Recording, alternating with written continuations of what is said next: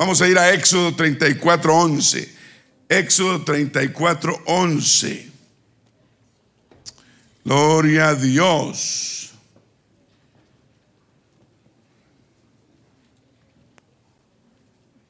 Éxodo 34, 11. Dice así, guarda lo que yo te mando hoy. ¿Quién habla? ¿Quién está hablando?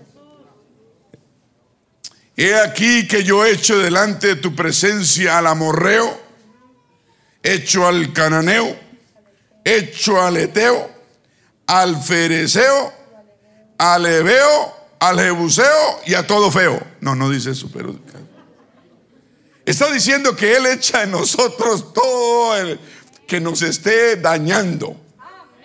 Pero guarda lo que yo te mando hoy. Si tú guardas lo que yo mando hoy, yo me voy a encargar de todo feo. Guárdate de hacer alianza con los moradores de la tierra. Cuidado con ser alianza con la gente mundana.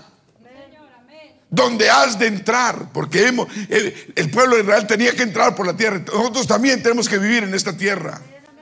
Para que no sean tropezadero en medio de ti derribaréis sus altares y quebraréis sus estatuas y cortaréis sus imágenes de acera, porque no te has de inclinar a ningún otro Dios, pues Jehová, cuyo nombre es celoso, Dios celoso es. Uh. Si está escuchando, no tenemos que, no podemos tener ídolos. El dinero no puede ser un ídolo. Es un gran siervo, pero es un terrible amo. Si el dinero es tu, tu amo, estás graves. Como decía alguien, estamos graves. sé celoso como Dios es celoso. Y, primera de Corintios, para que ustedes se puedan sentar, dice, o provocaremos a celos al Señor. Pide Pablo, le dice a los Corintios, ¿será que vamos a provocar a celo? ¿Será que nos podemos dar el lujo de provocar al Señor a celo? Retar a Dios. ¿Somos acaso más fuertes que Él? Dice Pablo. Hmm. ¿Será que retamos a Dios? ¿Será que tenemos con qué retar a Dios? Cuidado. Cuidado. Mateo 10, 28 dice, y no temáis. Ahí viene. Mateo 10, 18, mostrémoslo. 10, 28. Y no temáis. Diga, no temáis a los que matan el cuerpo mas el alma no pueden. Es un mandato del Señor. Dice, no le tenga miedo a los que pueden matar el cuerpo, porque al alma no le pueden tocar. Tened más bien, temed más bien aquel que puede destruir el alma y el cuerpo en el infierno.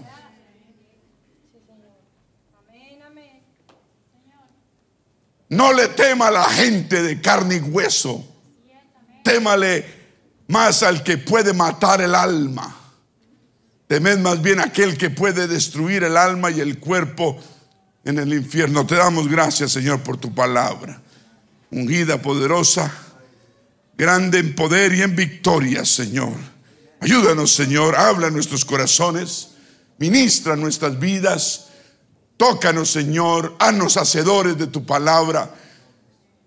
Concentrémonos en ella, recibámonos personalmente, individualmente, cada uno tu palabra. Señor, hacedores de ella, háblanos, Señor. Háblame, Dios. Háblame a mi vida, Señor. ¿En qué estoy fallando? ¿Qué estoy ¿Qué pasa conmigo? ¿Qué debilidades tengo? ¿Qué situaciones quieres tú que yo arregle en mi vida? Señor, si hay algo, Señor, yo quiero cambiar toda situación. Ayúdame, Señor. Habla mi corazón en el nombre de Jesús. Usa este vaso de barro. En el nombre de Jesús. Amén. Tenga bondad.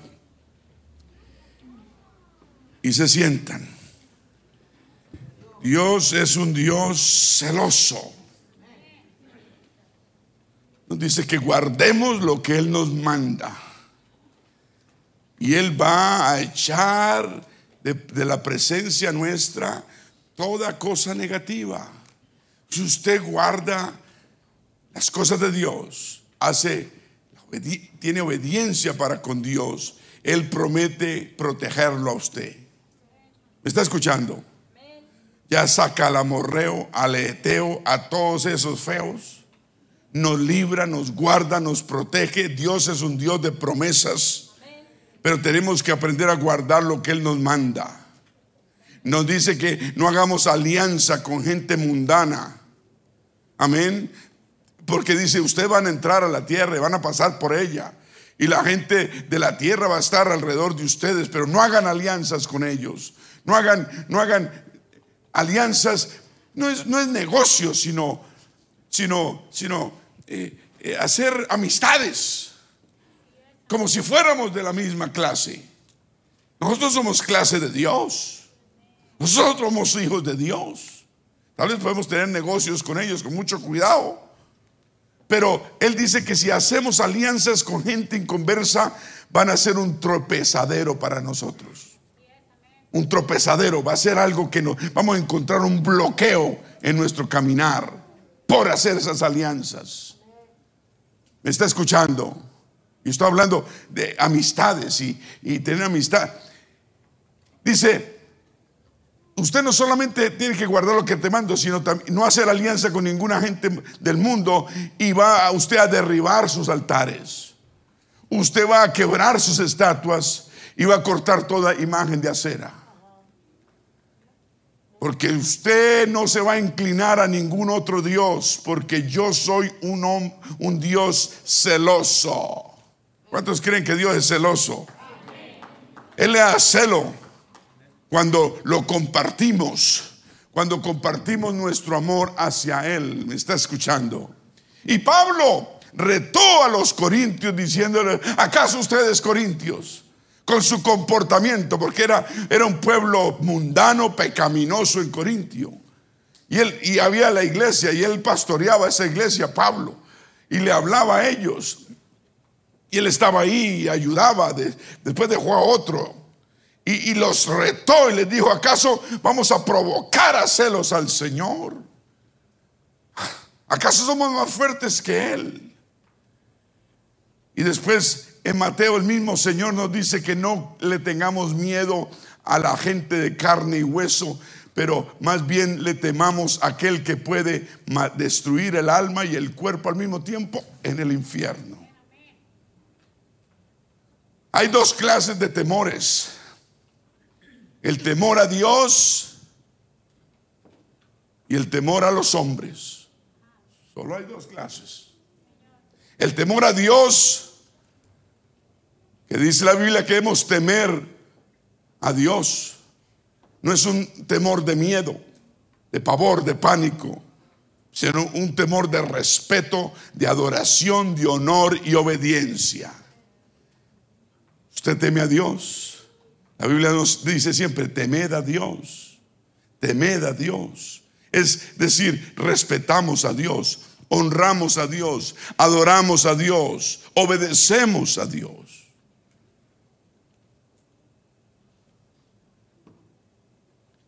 El principio de toda sabiduría es aborrecer el mal, dice un versículo. Es manantial de vida. Y dice, sin discusión es una de las enseñanzas más importantes de la vida, el aprender a temerle a Dios.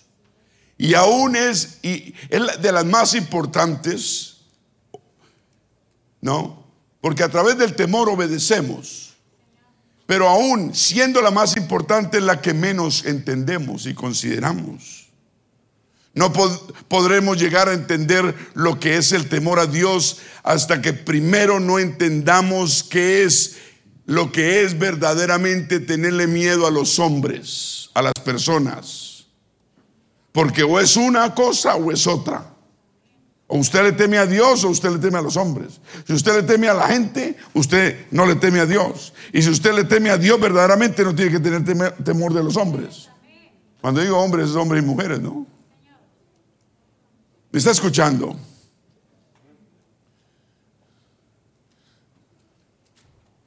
O tememos a Dios o tememos a los... Nadie puede servir a dos que, señores. En la Biblia todo es un contraste, debemos escoger. Nuestra espiritualidad la vivimos dependiendo del contraste entre dos cosas, la luz y las tinieblas, entre la sabiduría y la insensatez, entre el hombre viejo y el hombre nuevo, entre la vida y la muerte, entre la fe y la incredulidad entre el cielo y el infierno, entre Dios y Satanás, entre la salvación y la condenación, entre la obediencia y la desobediencia. Y también, por supuesto, el contraste importante entre el temor a Dios y el temor a los hombres. ¿A quién temes tú? ¿Qué tanto temes a Dios? El temor a Dios depende de lo que, cómo miramos a Dios. ¿Qué tanto conocemos a Dios? Si usted conoce más a la gente que a Dios está mal.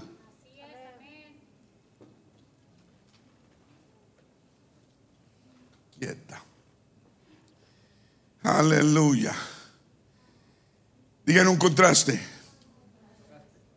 La vida espiritual es un contraste. Tenemos que escoger todos los días entre ser espirituales o vivir carnalmente.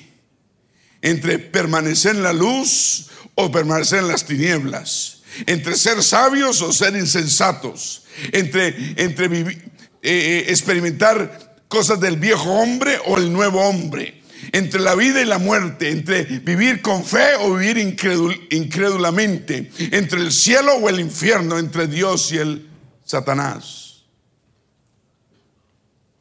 Pero tenemos que tener el contraste más importante aquí, el que queremos hablar, el temor a Dios y el temor a los hombres. Y yo pregunto, ¿a quién teme usted más? ¿Cuántos tienen compañías donde trabajan y dependen de su compañía? Depende de su compañía. ¿A quién teme usted más? ¿Al jefe o a Dios? Uy, pastor, me la puso graves. No, es que el jefe es cosa seria. No, más serio es Dios. Usted no compare su jefe con el Señor de la gloria. El Señor le hace así a su jefe y su jefe vuela. Y usted teniéndole miedo más a su jefe que a Dios. El jefe le dice, ven, estoy aquí a las 5 de la mañana y usted está a las cuatro y media.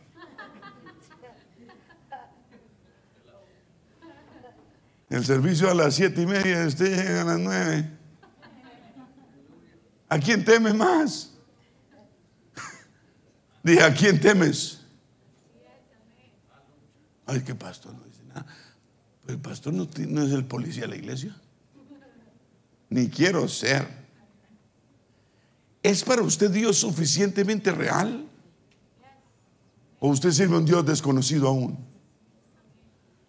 Para que sea el más importante que todo lo demás que lo rodea a usted. Cuando usted lo pone a Él primero, aleluya. ¿Cuál es el primer mandamiento? Amar a quién? A Dios sobre todas las cosas. Es el primero y más grande mandamiento. Entonces yo le pregunto, ¿a quién teme usted? Y quiere saber a quién le podemos temer. ¿Hay ejemplos? ¿Hay alguien que pueda decir? No el perro del vecino. ¿A quién te podemos temer? A perder el trabajo, ¿cierto? Pero ¿quién nos dio el trabajo? ¿Quién nos da la salud todos los días? ¿Usted cree que su jefe le va a importar cinco si usted no puede trabajar? Le dice, lo siento. Y plin, y le consigue a otro. ¿Sí o no, hermano Cris? El jefe no le importa si usted le duele esto, le duele lo otro. Amén. Pero a Dios sí le interesa.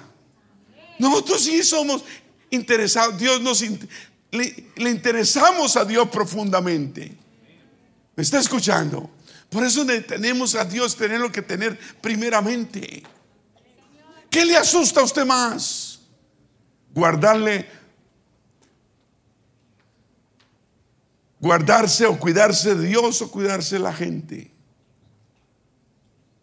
El Señor mismo resaltó estos contrastes cuando Él dijo, dijo lo siguiente, y no temáis a los que matan el cuerpo, mas el alma no pueden matar. Temed más bien a aquel que puede destruir el alma y el cuerpo en el infierno. Tememos a las personas por el daño que nos pueden hacer, podría ser. Y al mismo tiempo queremos ser aprobados por esas mismas personas. Estamos en una encrucijada. ¿Me está escuchando? El temor a ser desaprobados. El temor a perder el favor de los demás. Una gente le importa cinco los demás. Otras personas les importa demasiado la gente. En cuanto a Dios no hay comparación, pero tenemos que poner a Dios número uno. ¿Me está escuchando? Algunos tenemos temor a perder el aprecio. Ay, es que esa persona, yo sé que anda más torcida que un no sé qué, pero es que, es que yo no quiero perder su aprecio. Pero, ¿de qué vale el aprecio una persona así? ¿Me está escuchando? Buscamos a veces aprecios que no necesitamos. El único aprecio que necesitamos es el aprecio de Dios.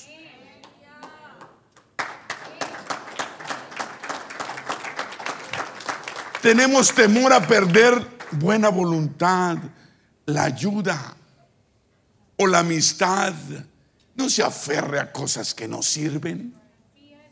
¿Me está escuchando? Tiene amistades mundanas. No te sirven. No te sirven. Si hablas con ellos, debería, debería estar hablando de las cosas de Dios. Y cómo usted ganárselos para el Señor. Sentimos a ser aprobados, la necesidad de ser aprobados y al mismo tiempo le tenemos miedo al rechazo. ¿Sí o no? Yo antes de conocer al Señor le tenía miedo al rechazo, que me rechazara la gente, de quedarme solo. ¿Usted no? ¿Alguien aquí? De quedarse uno solo. Oh, yo no quería quedarme solo. Entonces le decía que sí a todo el mundo. Sí, sí, sí, sí. Era complaciente con la gente porque no, cuando conocí al Señor, que es el dueño de todo, dijo, dije yo, al chorizo con los demás. ¿Sabes qué es un chorizo? ¿Sí? Rico está, ¿no? Chorizo, ¿sí? ¿Sí saben qué es un chorizo, verdad? Una salchicha, sausage. Al chorizo, dice. Con los demás. Yo, ah, yo dije, yo la hice, yo la hice. Yo voy con el mero mero. Es que con Dios es el mero mero. Con Él usted consigue salud, prosperidad espiritual, material, consigue los deseos de su corazón, consigue lo que le falta. Usted va a Él de mañana, de tarde, de noche. Él no le exige sino fidelidad y lealtad y amor y un poco de alabanza. Y de resto no pide más. Qué, qué, qué buen amigo es el Señor. Cuando estamos con ese miedo de, quedarnos solos, de que la aprobación de la gente nos hace que nos volvamos dudosos, nos volvemos tímidos, cuando debemos ser valientes. Nos, nos vuelve a que tengamos baja autoestima, que juzgamos lo que valemos por la opinión de los demás. Usted no vale por lo que la gente diga que es usted, usted vale por lo que Dios dice y sabe que es usted. La opinión ajena, digan pal chorizo. Si quieren un título, diga pal chorizo. Esa es la actitud de un hijo de Dios. No hay que tener temor a los hombres más que a Dios. Vamos a juzgar lo que valemos por la opinión de los demás. ¿Qué es esa vergüenza? Usted no juzgue su vida por la opinión, ni, ni, ni, ni, se valore por la opinión de los demás. ¿Qué vale la opinión de los demás? Nos volvemos sin querer inactivos, indecisos, inestables en la fe. En, en la, de la sociedad donde venimos, mi esposa y yo, la ciudad donde venimos, eh, esa gente vive de la apariencia vive del que dirán. Le tienen más miedo a la gente que a Dios. ¿Sí o no? Hacen lo que sea por quedar bien con la diga, sociedad. Dije sociedad. Ambas son iguales. Les digo, hacen cosas terribles. Lo que me pasó con mi, con mi mamá en Colombia me dice un cuñado que tengo, me dijo, aquí en esta ciudad o aquí, dijo, el 80% de las personas piensan así, que si su mamá está ya muy viejita o su papá ya se vuelve un estorbo, entonces que el médico se encargue de ella. Poder en el nombre de Jesús. ¿A dónde nos ha llevado el mundo? ¿Y qué? Y no hacen ellos nada. No se enfrentan con un médico porque la sociedad que dirá. ¿Sí está escuchando? Los médicos son dioses. Los médicos son dioses. Lo que diga usted, doctor. Uno decir es lo que digas, lo que digas tú, Señor. Ellos dicen lo que digas tú, doctor. Qué tristeza. No podemos caer en, en miedos humanos. Uno no vale por lo que la gente cree de uno. Uno vale por lo que Dios sabe de uno. Yo valgo por lo que Dios sabe de mí. Y sencillamente uno no puede volver idolatría a la aprobación de los demás y nos volvemos idólatras. Esa ciudad es, una ciudad idólatra. Idólatra, idolatran al hombre por encima de Dios. Eso es idolatría. Y Dios dice, yo soy un Dios celoso. Uno se puede volver idólatra, sí, o es un idólatra. Estos ídolos nos llevan a comprometer nuestros propios valores y comprometer nuestros principios para poder ganar la aprobación de los demás. Yo andaba en, Colombia, iba cuando hace calor en la ciudad donde vamos todo el año. Allá no hay estaciones. La única estación es calor. Esa es. Y yo andaba con una toallita así. Y yo, ay, sudor. Yo salía a la calle y sudaba como un marrano. Yo me limpiaba el sudor. ¿No? Allá están acostumbrados. Y después mojaba la toallita y la escurría bien y me la llevaba mojadita y me la llevaba en la mano. Yo cargaba mi toallita, yo era feliz. Y empieza la gente a criticarme. Es que este, es que con toalla. Es que con toalla, ¿sí o no? Familia. Y me lo dice a mí así de frente. Cuando me dijo eso, yo, como si estuviera hablando una tontería, como un niño cuando habla tonterías, uno dice, mm". increíble, ¿no? Digo yo a mi esposa, ¿qué será? Envidia que tiene, ¿no? Que yo soy capaz de salir con toallita y a mí me importa así con lo que diga la gente. Y yo ando con mi toallita. Y iba donde mi suegra y mi toallita en la mano y la ponía ahí encima del, del comedor. Mi toallita, yo salía con mi toallita. Mi toallita era mi ayudita. Aleluya. Yo, y yo salía, eh, me miraban, ¿no? Como me vestía. Yo allá me he visto de, jeans. ¿Sabes qué es un jean? Blue jean. Bueno, de jeans. Y camiseta. No, no, ya tiene uno que estar vestido, mejor dicho. Lo miran a uno de pie a cabeza como diciendo, no, vea, hermanos, yo quiero decirles, vea, yo vengo de un país y estoy viviendo en un país muy diferente. Allá nadie lo mira a nadie, allá nadie critica, allá nadie tiene tiempo de eso. No vivimos de los demás, vivimos de la opinión de Dios, bueno, nosotros. Y no, no estamos pendientes en los demás. Allá usted tiene que salir de cierta manera, caminar de cierta manera, tener un carro de cierta manera. ¿No? Uno no puede andar en carro viejo. No, tiene que andar en carro nuevo. ¿Qué cosa, no? Y si no tiene para el carro nuevo, ¿qué pasa? Uno debe dejar de depender de los demás. Si usted su familia lo, lo acosa por esto, por lo otro, a uno, ¿qué le importa? Cuando llegamos a Colombia, después de vivir aquí 7, 8 años, nos devolvimos para Colombia en el año 90, 88. Y, y, y tengo una hermana y, y el esposo hacía unas reuniones todos los domingos en su casa, un chalet, una mansión en una de las mansiones allá afuera de la ciudad, en la montaña. Y allá nos invitaban con mi esposa a comer asado. Y a mí me gusta la pechuga y me daban pierna. Miren que todo a mí me gusta la pierna. pura pechuga. Y, la gente ahí, ¿no? Los dirigentes del país y no sé qué, ministro, y ahí se podía conseguir. Y, yo y mi esposa nos, nos sentíamos como moscos en leche. Y yo dije, ¿y qué hacíamos nosotros? En vez de irnos para allá, nos íbamos para la iglesia. Claro, nos tocaba andar dos horas, atravesar la ciudad, e ir a una iglesia humilde. No habían bancas así como las que tenemos aquí, ni alfombras, eso era. Y, y era fría la ciudad, Bogotá, es muy frío. Y allá estábamos con nuestros dos pelados, gozándonos con el Señor. ¿Me está escuchando? No tenemos que tener temor a la gente, ni al que dirán. Cuando uno pone a Dios primero, Él lo pone a uno primero. Eso es idolatría, preferir a la gente que, que a Dios. Nos comprometemos, nos vendemos, negociamos para no tener, para no perder la aprobación de los demás. Hacemos cosas a veces que no queremos hacer solo por temor a que no nos quieran. Hay personas que no les importan a los demás, pero hay personas que sí les importan a los demás.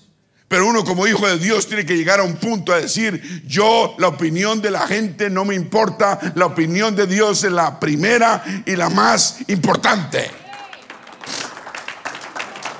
Porque si usted no pone a Dios primero, usted vende a Dios por cualquier cosa. El jefe le dice, trabaje aquí y lo pone a usted como un puro esclavo. Porque usted no teme a Dios, sino teme al, jefe. ¿Me está escuchando? Los amigos, la familia lo presiona aquí, lo presiona allá y usted hace lo que ellos quieren solamente porque usted no tiene temor, le tiene temor a la gente. Dios quiere hijos con carácter y tenemos que aprender a decir que no. Diga no, por favor, no, gracias. Gracias, pero no gracias. ¿La gente entiende? Porque vamos a terminar cediendo, cediendo a lo incorrecto solamente por no perder la aceptación de alguien. Alguien se ha sentido presionado por los demás. Y la gente sabe qué, botones apretar, ¿cierto? Le apretan, ay, usted no era así. Y usted ahora se viste así. Ay, no. Ay, no, ¿qué? Dígale, ay, no, ¿qué? A las mujeres las critican por la vestimenta. A los hombres nos critican. Usted ya no se toma una cerveza siquiera. Usted ya no dice mentiras. usted ya no viene a las fiestas. Usted ya no baila. Usted, usted ya no hace eso. No, ya me gradué. ¿Cómo le parece? Ya me gradué. Usted sigue en kinder. Yo ya me gradué. Eso nos pone en un vicioso ciclo de idolatría cuando, cuando nos dejamos llevar por la opinión ajena. Terminamos haciendo lo que no debemos ni queremos solo por el hecho del miedo de perder el favor, la amistad, la aprobación de otros. Qué vida tan triste esa. Uno tiene que llegar a un punto en la madurez espiritual de decirle que no a la gente y que sí a Dios. Uno no puede servir a dos señores. Si usted todavía está diciéndole sí a Dios y sí a la gente, usted no está sirviendo a ninguno de los dos. Amén. Temer a los hombres nos mete el alma en un ciclo de idolatría. Y Dios es celoso y odia la idolatría. Y por ello termina miserable el alma. Yo pregunto, ¿Qué tan fuerte es su carácter? ¿Qué tan fuerte es? Piénselo un momento. ¿Qué tanto carácter tiene usted? ¿Qué tan fuerte es? Usted le para a alguien y lo mira a los ojos y le dice, no, que no entiende de no, la N o la O. ¿Es capaz usted hacer eso? O usted es un wichiwachi que dice, ay, es que no sé, tal vez a lo mejor, quién sabe. Ni pronto, si Dios quiere, se lo voy a hacer. Se afirme en sus cosas. Aprendas a tener carácter. Lo, lo, que más le falta a este mundo es carácter y Dios es un Dios de carácter. Mire el Señor, mire cómo hablaba, mire cómo obra siempre, con carácter. Pregunto, ¿qué tan fuertes son sus convicciones espirituales? Oh, oh, yo no sé. Nunca me, nadie me ha preguntado eso. ¿Qué tan fuerte tiene usted las convicciones espirituales arraigadas? ¿Qué tan fuerte o están pegadas con babas? Porque de acuerdo a sus convicciones espirituales, usted tiene su carácter espiritual. Si usted está convencido de lo que ha creído, usted tiene carácter. Y usted es celoso de las cosas de Dios. Y al hombre le dice no y a Dios le dice sí. Y no le tiemblan las piernas ni la voz al decirlo. Pregunto, ¿qué tan tanto se necesita para usted poderlo a cambiar de opinión? Si usted esos el carácter nos da carácter y la opinión debe ser fija. O usted se deja comprar con un caramelo. No, con un dulce, con un tres leches. Ay, es que me trajo un tres leches y ay, que me tocó. Pregunto, ¿qué tan fuerte tiene que ser el demonio para que pueda cargárselo a usted y llevárselo al infierno? Oye, necesito uno fuerte. A mí para que me lleven al infierno necesitan varios y no son capaces. ¿O no hay demonio que pueda contra usted? Diga amén, pastor. Yo tengo ángeles, diga. Y Dios me ha dado un carácter, me ha dado personalidad, me ha dado entereza, me ha dado fuerza, me ha dado vigor. Creo en lo que Dios me ha dicho. Tengo control propio. Soy manso, pero no menso. Qué bonito ser así, por uno esas ataduras, porque son cadenas. Cuando usted depende de la gente, usted está encadenado de la opinión ajena y popular. Pregunto, ¿qué tanto respeto tiene usted por las cosas verdaderamente sagradas de Dios? Debemos tener respeto por las cosas sagradas de Dios. Pregunto, ¿qué tan agradecido, hoy qué palabra tan bonita, ¿Qué tan agradecido realmente está usted de Dios? ¿Le da la honra por lo que usted es hoy día? ¿Le da todo el crédito posible? Qué buena pregunta, ¿no? Por todo lo que Él ha hecho por usted. Todo. ¿Cree usted que se lo merece? Oh, sí, pastor, yo me lo merezco. Yo sí me lo merezco. Como cuando la hermana Benita y hermano Nazario compraron la casa, ¿se acuerdan? Tremenda casa que Dios le dio con cuatro acres. Y la hermana Benita dice, gloria a Dios, compramos la casa y yo no me lo merecía. Hermano Nazario dice, pues yo sí. Yo sé se lo merecen por el trabajo, por el trabajo que han hecho toda una vida, trabajando decentemente, honradamente. Amén. Uno, la actitud es, Señor, no tanto, pero gracias. Qué bueno por eso, ¿cierto? ¿Qué tanto carácter espiritual tiene usted? ¿Qué tanta presión se necesita para que usted se da? ¿Qué tanta? ¿Qué tanta palanca necesita para que la, la, la, tuerca suya gire? ¿Qué tanta? ¿Poquita? Debemos tener carácter suficiente para que nadie nos pueda girar la, tuerca. Que, que, nos presione la gente y nosotros tengamos el carácter. ¿Me está escuchando? Gracias a Dios le doy por el carácter que tenemos. Debemos ser personas con carácter, con, con, con, con claridad en el que creemos, en lo que creemos, para dónde vamos, de dónde venimos ¿Está escuchando? Hasta los mismos creyentes a veces nos arrimamos a calentarnos en el fuego, en la candela, en el fuego de la aceptación. Aceptación de los demás y no nos damos cuenta que nos estamos quemando. Diga cadena, diga candela de la aceptación.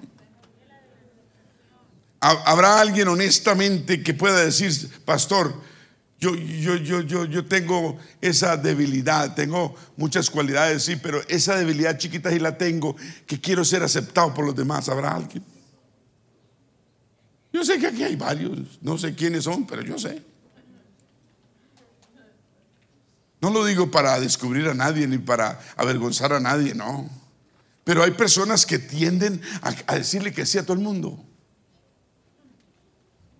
Uno no debe, porque debe uno cumplir, uno debe decir sí, sí y no, no. Eso dice la Biblia. La candela de la aceptación. Si usted no me cree, pregúntele al mismo apóstol Pedro, allá en Marcos Dice que trajeron pues a Jesús al sumo sacerdote y se reunieron todos los principales sacerdotes, los ancianos, los escribas. Y Pedro le siguió de lejos. ¿Le siguió de qué? Llevaba caminando con él cerquita, durmiendo con él todo, con los apóstoles. Y esta vez que lo apresaron, lo seguía de lejos. Pedro, el más fuerte de todos los doce apóstoles. El más corajudo. Tenía coraje Coraje es de valentía, digo yo, ¿no? Tenía valentía, tenía, se supone, y este lo estaba siguiendo de lejos. Lo siguió hasta dentro del patio del sumo sacerdote. Y estaba sentado con los aguaciles calentándose al fuego. Los alguaciles, eso, eso suena a policía, ¿cierto? Y se calentaba en el fuego con ellos mientras seguía al Señor de lejos, de lejos, porque no le podía acercar. ¿A quién temía el apóstol? ¿A quién le tenía miedo? Y los principales sacerdotes de todo el concilio buscaban testimonio contra Jesús para, para entregarle a la muerte, pero no hallaban. Porque muchos decían falsos testimonios contra el Señor, mas sus testimonios no concordaban, perdón, estoy leyendo Marcos 14, 56. Los testimonios no concordaban y buscaban como algo en contra del Señor. Entonces unos, levantándose unos, estoy en el 57, repito, Marcos 14, 57 dieron falso testimonio contra él, contra el Señor, diciendo, nosotros le hemos oído decir, yo derribaré este templo hecho a mano y en tres días edificaré otro hecho sin mano. Qué mentiras, ¿no? Pero aún, ni aún así concordaban en el testimonio. Entonces el 60, el sumo sacerdote se levantó de en medio, preguntó al Señor Jesús diciéndole, ¿no respondes nada? ¿Qué testificas? ¿Qué testifican estos contra ti? Mas él callaba y nada respondía. Entonces el sumo sacerdote le volvió a preguntar y le dijo, ¿eres tú el Cristo, hijo del bendito? Y Dios le dijo, yo soy. Y veréis al Hijo del Hombre sentado a la diestra el poder de Dios viniendo en las nubes del cielo. Entonces el sumo sacerdote rasgó su vestidura y dijo, ¿qué más necesidad tenemos de testigos? Habéis oído la blasfemia que os parece y todos ellos le condenaron al Señor y le declararon ser digno de muerte. Y algunos comenzaron a escupirle y a cubrirle el rostro y a darle puñetazos al Señor y decirle, profetiza. Y los alguaciles, la policía, le daban de bofetadas. Estando Pedro abajo, ¿en dónde? En el patio. Pedro, el apóstol, el fuerte, el duro, el que el único que tenía carácter. Vino una de las criadas del sumo sacerdote y cuando vio a Pedro que se calentaba mirándolo, dijo, tú, tú, tú, tú también estabas con Jesús el Nazareno. Dijo duro, lo descubrió. Dice, mas él negó, Pedro negó, diciendo, no le conozco, ni sé lo que dices.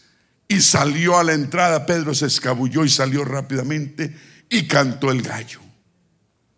Y la criada viéndolo otra vez comenzó a decir a los que estaban allí, este, este es uno de ellos. Pero él lo negó otra vez, la segunda vez que lo niega. Y poco después los que estaban allí dijeron otra vez a Pedro, verdaderamente tú eres uno de ellos porque eres Galileo y tu manera de hablar es semejante a la de ellos. Pedro, Pedro, Pedro era un hombre valiente, pero aquí no tuvo nada de carácter. Entonces él comenzó a maldecir. ¿Quién? Pedro. Y a jurar, a jurar y a maldecir. ¿Usted sabe qué es eso? El apóstol se volvió recarnal. Pedro, después de tres años y medio de ver alimentar cinco mil hombres con un par de peces, un par de panes, Pedro después de ver muertos levantados, levantados y vivos, empezó a maldecir, a maldecir y a jurar. No conozco a este hombre, dijo Pedro ¿de quién me habláis? ¿De, qué me ¿De quién habláis? Tres veces. Enseguida el gallo cantó la segunda vez. Entonces Pedro se acordó las palabras que Jesús le había dicho. Antes de que el gallo cante dos veces, me negarás tres veces. Y pensando en esto, lloraba. Pedro lloraba. Lo que hace la presión de la gente. Lo que hace el miedo de los demás. Cuando uno confía en Dios, uno no tiene miedo de los demás. Cuando uno no le debe nada a nadie, Dios lo guarda, uno lo cuida, lo protege, lo hace todo lo que uno necesite. No es necesario tener miedos, no es necesario doblar el brazo, no es necesario negar a Dios, menos maldecir ni jurar.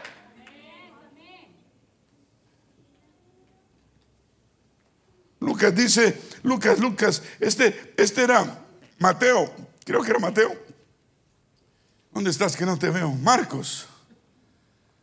Pero Lucas, Lucas dice, hombre, que Pedro dijo, hombre, yo no sé lo que dices. enseguida, mientras él todavía hablaba, el gallo cantó.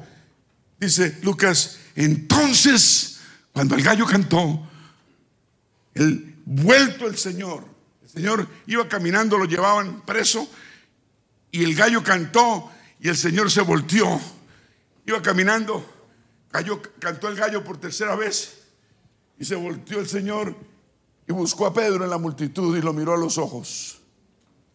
¿Te imaginas qué vio, vio Pedro en los ojos del Señor?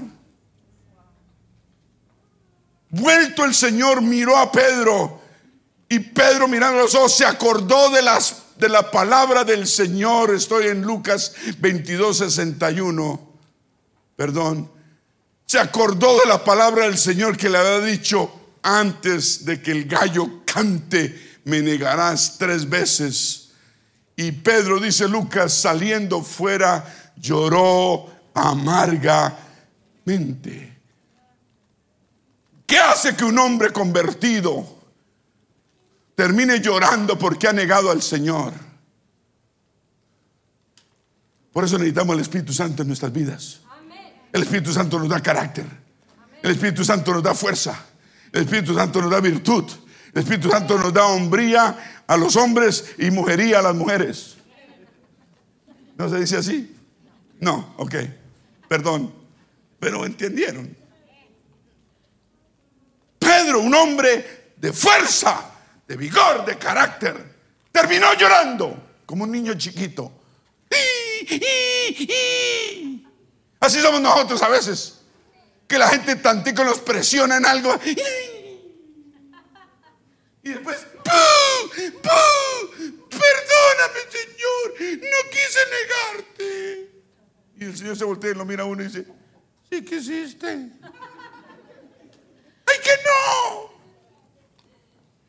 Sí. Que no, que no y que no. Ah, Cuando uno quiere autoengañarse, el Señor dice, Así que, ¿cómo podemos sacarnos dentro, de adentro el temor a las personas y en cambio adquirir temor a Dios? Respeto por Dios, respeto por las cosas de Dios, respeto por la casa de Dios. ¿Cómo hacemos eso? Usted lee, Jesús nunca le temió a los, les temió a los hombres. Los soldados llegaban con, con, iba a decir con pistolas, no, con lo que tuvieran. Él no le temía. Él, no se, él se enfrentaba al, gobernador, al, él, él, no le temía a los hombres. A Jesús nunca le preocupó lo que dijeran de él o pensaran de él. Le decían que hacía milagros por Belcebú y él no lo tocaba eso. Y él no lo tocaba. Y a usted le dicen cualquier cosa y llora. Y llora. Dicen cualquier cosa de usted. ¡Ay! ¿Qué importa la, la, la opinión de los demás? ¿Está escuchando? Él nunca comprometió su integridad a cambio de ganar algo. ¿Cuánto se necesita para comprar tu integridad? ¿Cuánto? ¿Cuánto? ¿Cuánto se necesita para comprar tu integridad? Y que termines llorando como Pedro, negando al Señor. Diga, no hay precio.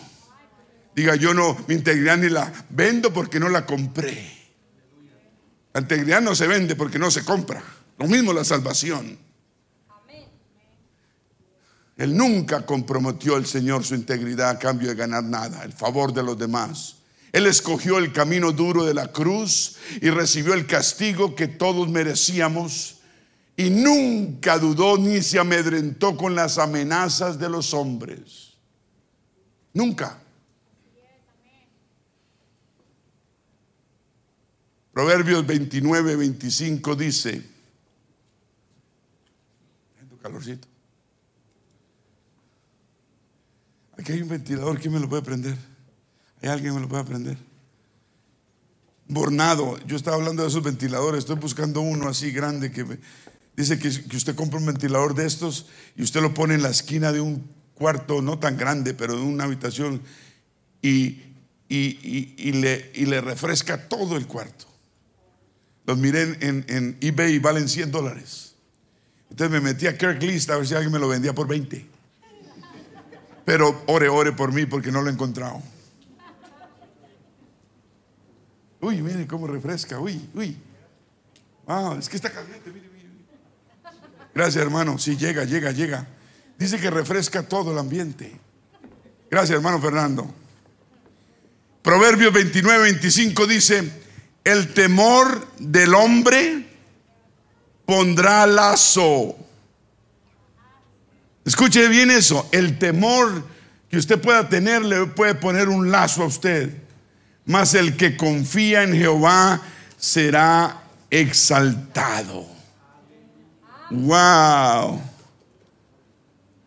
La nueva versión internacional dice, temer a los hombres resulta una trampa, pero el que confía en el Señor sale bien librado temer a los hombres resulta una qué? Es una trampa temer a la gente, a los hombres, que nos amedrantan, que nos, que nos, que nos pueden decir, ah, yo le puedo hacer daño a usted, usted no puede hacerle daño a una cucaracha si el Señor no lo deja. El temor del hombre pondrá lazo, nos pondrá lazo y resulta una trampa. Si tienes miedo a la gente, tú mismo te tiendes una trampa, pero si confías en Dios, dice, estarás fuera de peligro. Temer a la gente es una trampa peligrosa, dice otro. Pero confiar en el Señor significa seguridad. Yo pregunto, ¿quieres ser tú exaltado? ¿Quieres salir bien librado? ¿Quieres estar fuera de peligro? ¿Quieres vivir seguro? El único, el único que nos puede dar seguridad verdadera es el Señor. Déjame decirte y repetirte, no es la compañía en que trabajas, no es la capacidad que tienes, no es, no es los degrees o los, los, los diplomas, no, es Dios y su misericordia. No es tu experiencia, no es tu sagacidad, no es tu destreza, no es tu habilidad, es la misericordia, la gracia, el favor de Dios. Por eso Dios debe ser el número uno en nosotros. La opinión ajena no vale nada. No nos pagan la luz, no nos pagan el agua. Dios sí provee. Deje de temer al hombre. Deje de tenerle miedo a la gente. Muchas veces las familias son nuestro peor enemigo al principio. A los vecinos, a los compañeros de trabajo a veces, a los, a los estudiantes en la escuela a los vecinos, a, a este, al otro, más que a Dios. Dígale a su vecino, tema a Dios. Tema a Dios. Que Él sí puede destruir el alma y el, y el cuerpo en el infierno. ¿Está escuchando? Marcos 8:38, el Señor dijo, ¿qué dijo Marcos ¿Qué, dijo el Señor en Marcos 8, 38? Porque el que se avergonzare de mí y de mis palabras en esta generación adúltera y pecadora, el Hijo del Hombre se avergonzará delante de él cuando venga en la gloria de su Padre con los santos ángeles. El que se avergonzare de mí, yo me avergonzaré de él. Temerle a los hombres es avergonzarnos del Señor. Poner a la opinión ajena primero que la opinión de Dios es negar a Dios, es idolatría y Dios le dan celos. No importa, a veces nos importa más lo que la gente crea, lo que la gente opine y diga en nosotros qué es lo que Dios piensa y sabe.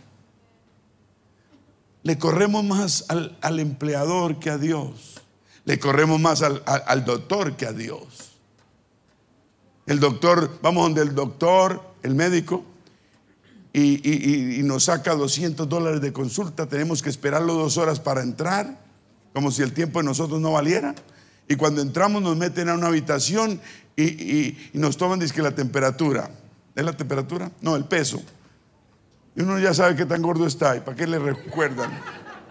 Y que la altura, y que será que me achiqué. La altura, el peso lo meten en un cuarto y, y le cierran la puerta y uno espera ahí, uno mirando a todas partes. ¿Será que hay cámaras? Y peor cuando le dicen, quítese los pantalones y quédese solo en medias. Que el doctor viene a revisarlo. Y el doctor, no, esta vez no le dice que quita patada, le dice abra la boca. Y le mete una pala así y le dice, diga, ah. Y uno, ah. Oh, usted tiene una bacteria. Sí, una bacteria. ¿Verdad? Sí, una bacteria. No se preocupe. Se siente y hace una fórmula pague la salida, compre la droguita y usted se va CVS corriendo, corriendo, corriendo, ¿no? Y, compra la, medicamento, tómesela esta cada ocho horas. Y usted religiosamente se toma cada pepita, se levanta a las tres de la mañana y se la toma. Y se levanta y, a toda, y te toma los ocho días. Porque usted sí cumple, le cumple al doctor y a Dios no le cumple. Y si le cree en la píldora del doctor. Y fuera eso, bien cara que está, ¿no? Fuera eso, en la, farmacia le sacan otros 20, 40 dólares. Yo sé que hay que quererle a los médicos, yo sé, pero Dios hay que quererle primero. Ahora, uno, uno tiene que buscar un balance en su vida. Amén. Creer en Dios, pero uno debe, debe temerle solo a Dios. Y no la opinión, ese es el tema, y no la opinión de la gente. Lo que sucede es que no caemos bajo suficiente cantidad de convicción del pecado, que nos debe hacer sentir culpables y avergonzados cuando hemos sido desleales a Dios. Uno debe tener cierta convicción. El Espíritu Santo nos da cierta convicción de pecado cuando fallamos en algo. Y esa es la voz de Dios diciéndonos, oiga, como el despertador. Levántese, son las cinco y media, levántese. Y después a, los diez minutos suena, levántese, levántese, son las cinco y media. Si usted es como yo, apaga el despertador. Y no me moleste. Así es la voz de Dios. Pero nos debe. ¿Se siente usted avergonzado cuando le falla a Dios? ¿Se siente usted culpable si uno se siente mal? Eso es bueno. Gracias a Dios por la sensibilidad que aún tenemos. Diga bendito el Señor. Por eso debemos orar que Dios nos dé cada vez más convicción del pecado o por el pecado. Diga convicción. Al punto que nos sintamos culpables y hasta avergonzados hasta que nos arrepintamos y podamos cambiar. Lo único que nos hace cambiar es reconociendo nuestra falla. Pero si tan solo no la reconocemos y la negamos, nunca vamos a cambiar nada. Nunca nos vamos a arrepentir. ¿De qué nos vamos a arrepentir si usted no ha hecho nada?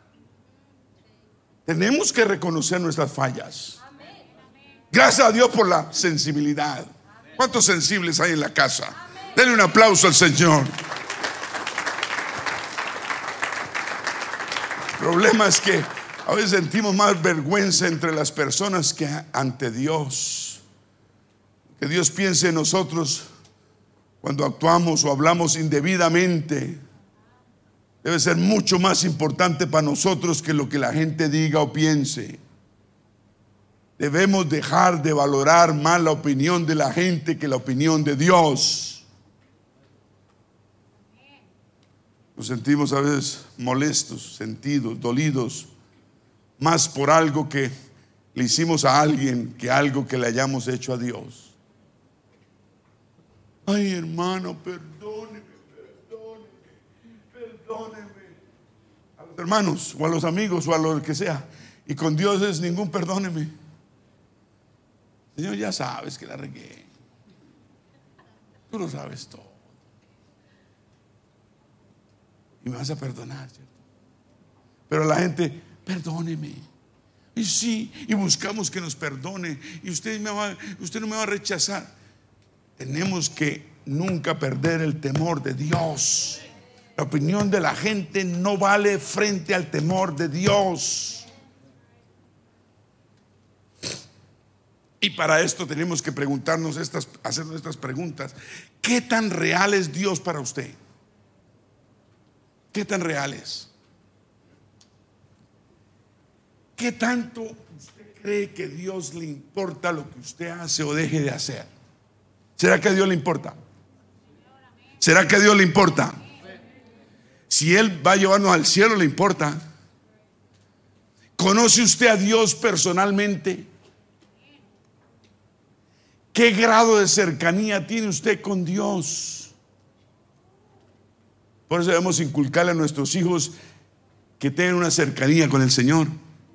Desde chiquiticos, inculcarles ese fervor por las cosas de Dios, ese, ese amor, esa, es que cuando tengan problemas, necesidades, orar, orar, pedirle a Dios que Dios suple. Enseñarles desde pequeñitos que tengan una vida de fe en Dios, porque Dios no falla, la gente falla todos los días, Dios nunca falla.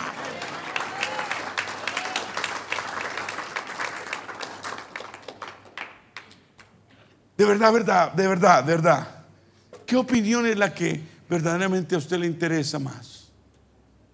Hay pastores que Dios, pues tú sabes, Dios Dios pues es invisible y tú sabes, y es grande y poderoso y, y, la gente me toca verla todos los días. Esa no es la actitud de un hijo de Dios. Es conozco a Dios personalmente Y su opinión para mí es lo más importante. Yo puedo fallarle a Dios en la oscuridad donde nadie se dé cuenta, pero Dios sí se da cuenta. No hay nada que yo pueda hacer a escondidas del Señor. Y podemos hacer muchas cosas. Usted puede hacer muchas cosas escondidas y nadie puede dar cuenta, se, da cuenta, pero Dios sí se da cuenta. Y a Dios sí le importa. Y si no queremos la aprobación de Dios como número uno, y si queremos la, opinión y nos importa la opinión de la gente, entonces, ¿dónde es que la idolatría comienza? ¿No es eso idolatría? idolatrar seres humanos? ¿Será que adoramos, idolatramos más al ser humano que a Dios? ¿O el problema está en que nos idolatramos a nosotros mismos nuestra imagen, nuestra reputación. ¿Y Dios qué?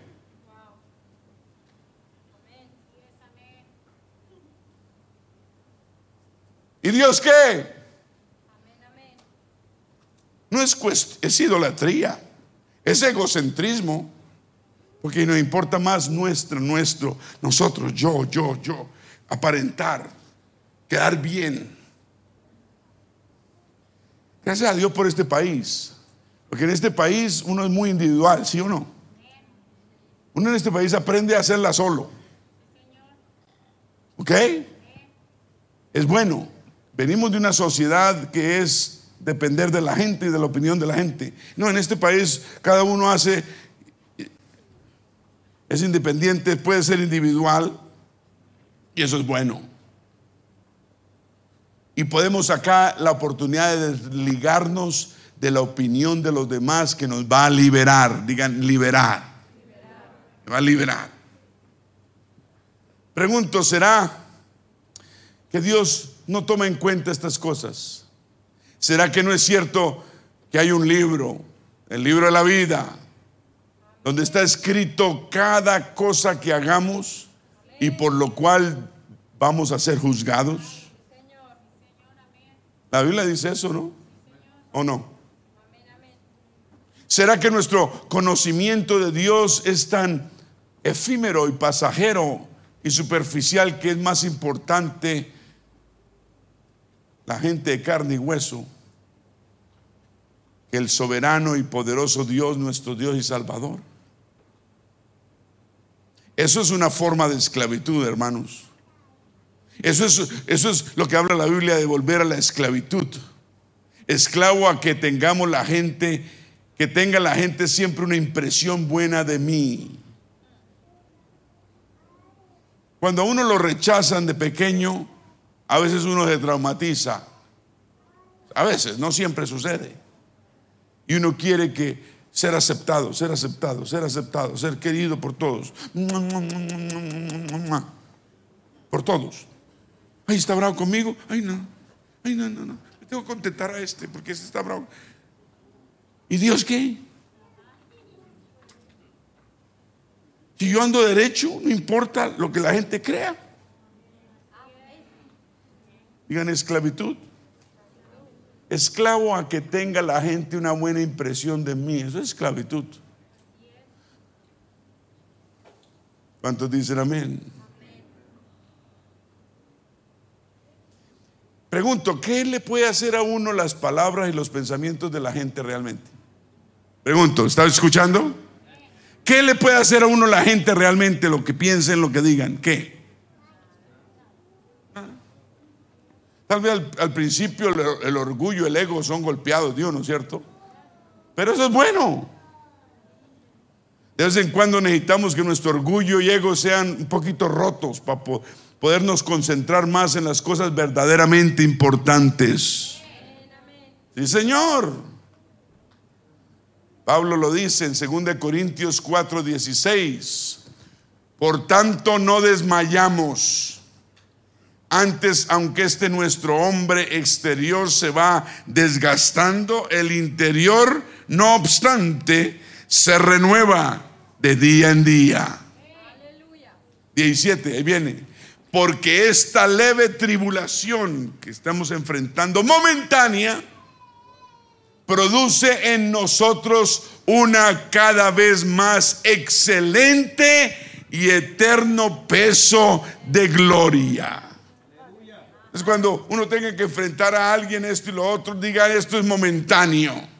Y si yo pongo a Dios primero y defiendo a Dios y mi fe, Dios me respalda a mí y voy a salir más que vencedor. ¿Cómo puedo yo, tengo que correr, erradicar este temor a la gente? ¿Cómo puedo yo sacar de mí este temor a la, de la gente? El temor que siento por las personas. Primero es reconocer que si le temo a la opinión ajena, que, que sí le temo, que sí la opinión ajena me es reconocer que si me interesa más el concepto de los demás que el concepto de Dios, hay que reconocerlo, decir sí. Efectivamente, la opinión ajena me interesa demasiado. Eso tiene que cambiar en mi vida. Es la única forma de empezar a erradicar el temor a las personas. ¿Me está escuchando? Todos digan reconocer. Segundo, necesito desarrollar un suficiente y profundo amor y respeto y veneración mucho más profunda por el Señor. ¿Está escuchando? A tal punto que yo tema pecar en contra de Él. Sí, Señor, el respeto nuestro debe ser a punto de que nos dé Uy, yo no puedo pecar contra Dios. Yo no puedo pagarle a mal todo el bien que me hace. Primero reconocer que sí, la opinión ajena nos, nos importa demasiado y que nos interesa el concepto de los demás. Reconocerlo y decir, eso tiene que erradicarse. Segundo, desarrollar un más profundo amor y respeto y veneración por el Señor a tal punto que nos dé temor pecar en contra de Dios. Luego, paso a paso, vamos a lograr, vamos a poder ser libres y vamos a actuar, digan todos, en obediencia a la fe. Obediencia a la fe. Primero el Señor defender nuestra fe, defender nuestra vida. Nosotros vivimos así con orgullo, orgullo bueno, con, con, cuando digo orgullo, no digo orgullo de, enorgullecernos, sino un orgullo positivo. Vivimos una vida limpia, clara delante de Dios y nos enorgullecemos por ello. Que no vengan los mundanos a decirnos, ¿y usted cómo hace? ¿Y ustedes no? Yo pudiera y la Biblia me diera permiso, yo sacaba la mano y se la ponía. Y Dios me perdone. A veces la gente llega con unas actitudes que diciendo usted no es igual a todos nosotros. Mire la cantidad de que somos nosotros y ustedes son poquitos. Usted le va a decir, vea, en el cielo vamos a ser poquitos, pero vamos a ser bien felices y el camino al infierno es ancho. Y muchos, ¿qué dice la Biblia?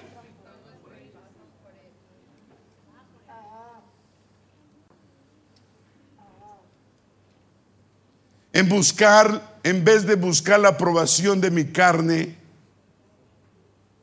hay que desear buscar la aprobación de Dios. Ore.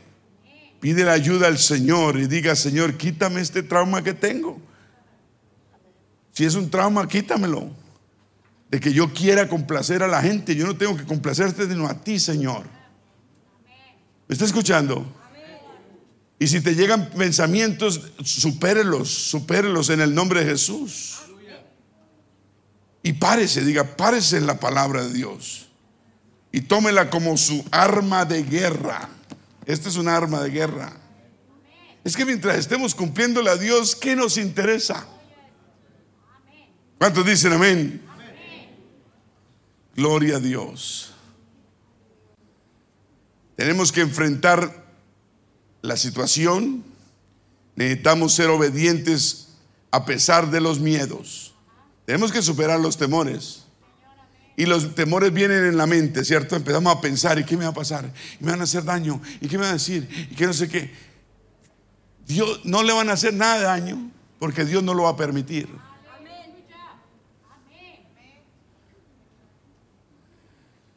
Alguien dijo que, que, que alguien ya anciano, de, ¿cómo fueron las palabras?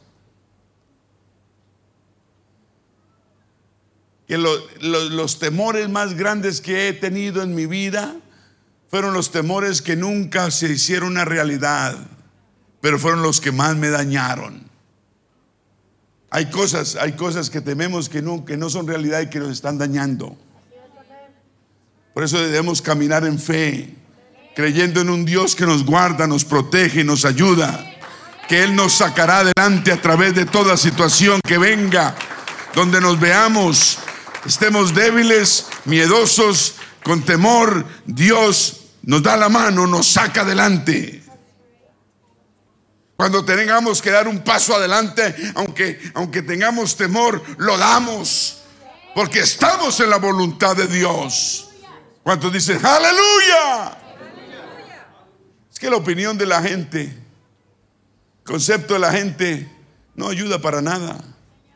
Distorsiona nuestra visión, nos entretiene concentrarlo en lo que es verdadero, en reconocer errores primeramente, en reconocer faltas, pecados delante de Dios, en pedirle perdón, porque cuando nos interesa más la opinión de la gente, no nos opinamos, no queremos suplir a Dios, no, que, no nos interesa realmente lo que Dios piensa.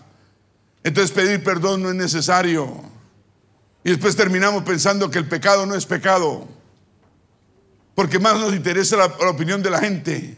Y como para la gente mundana el pecado no es pecado, eh, terminamos pensando como ellos. Porque a lo malo dicen bueno, y a lo bueno le dicen malo. ¿O no es así?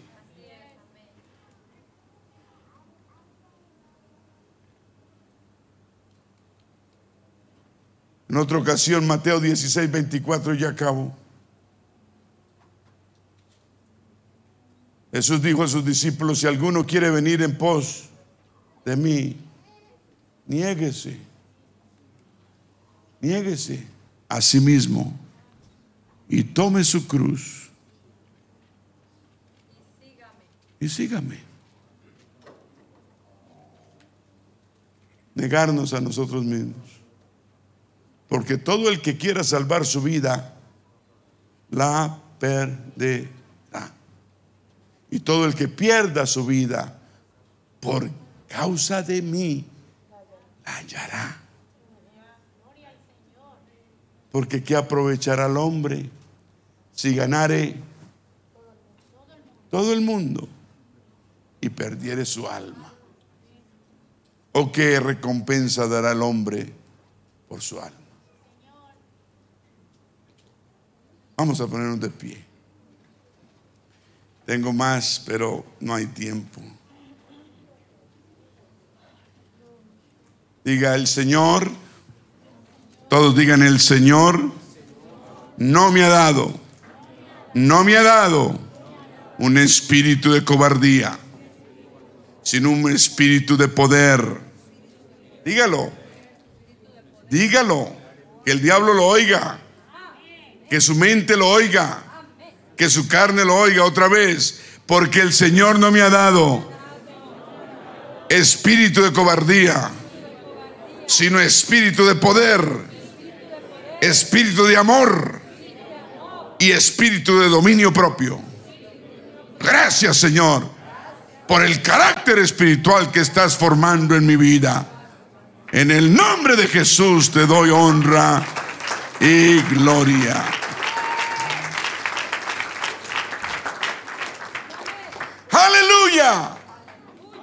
La opinión del mundo no vale. Tenemos que aprender a tener temor, a tener temor de Dios o a Dios en vez de temer a los hombres. Va a ser un llamado al altar, los músicos pasan. Aleluya, gloria a Dios.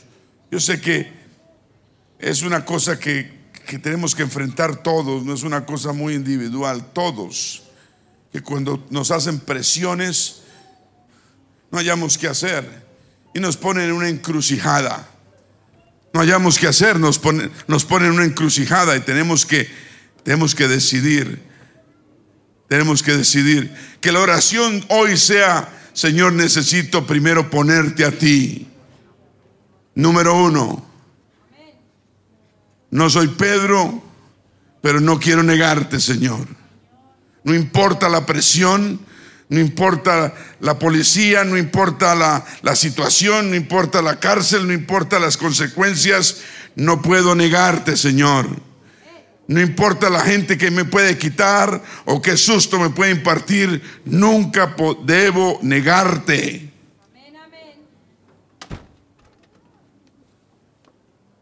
Vamos a hacer un llamado a este altar. Vamos a venir al altar, acerquémonos.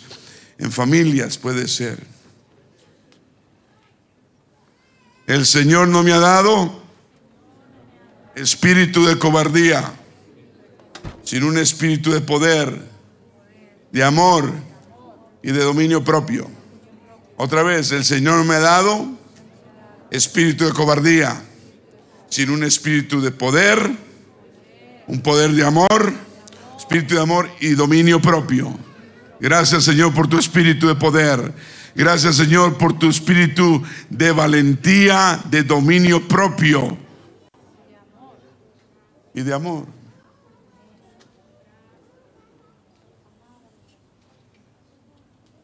¿Será que podemos orar, Señor amado Dios? Que la opinión ajena no sea más grande que tu opinión. Que la presión del mundo y de la gente nunca, nunca nos obligue ni nos haga negarte.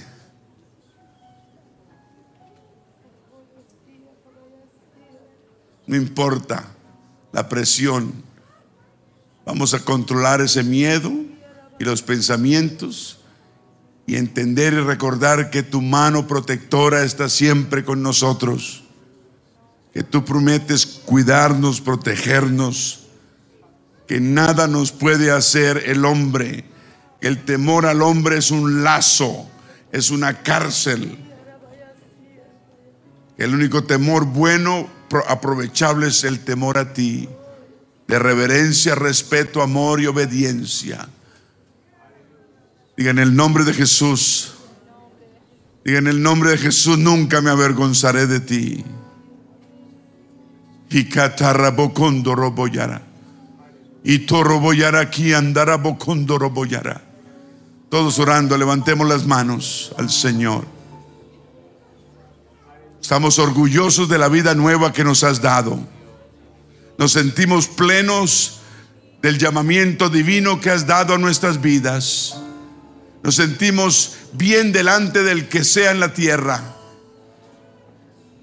No somos menos, no somos más, pero somos tus hijos. Gracias Señor por esta vida nueva que nos has dado. Una vida de poder, de gracia,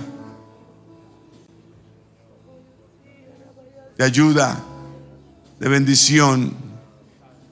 Estoy agradecido Señor, no me lo merezco, pero tú en tu misericordia me llamaste, me pusiste, me, me, ungiste me santificaste con tu Santo Espíritu.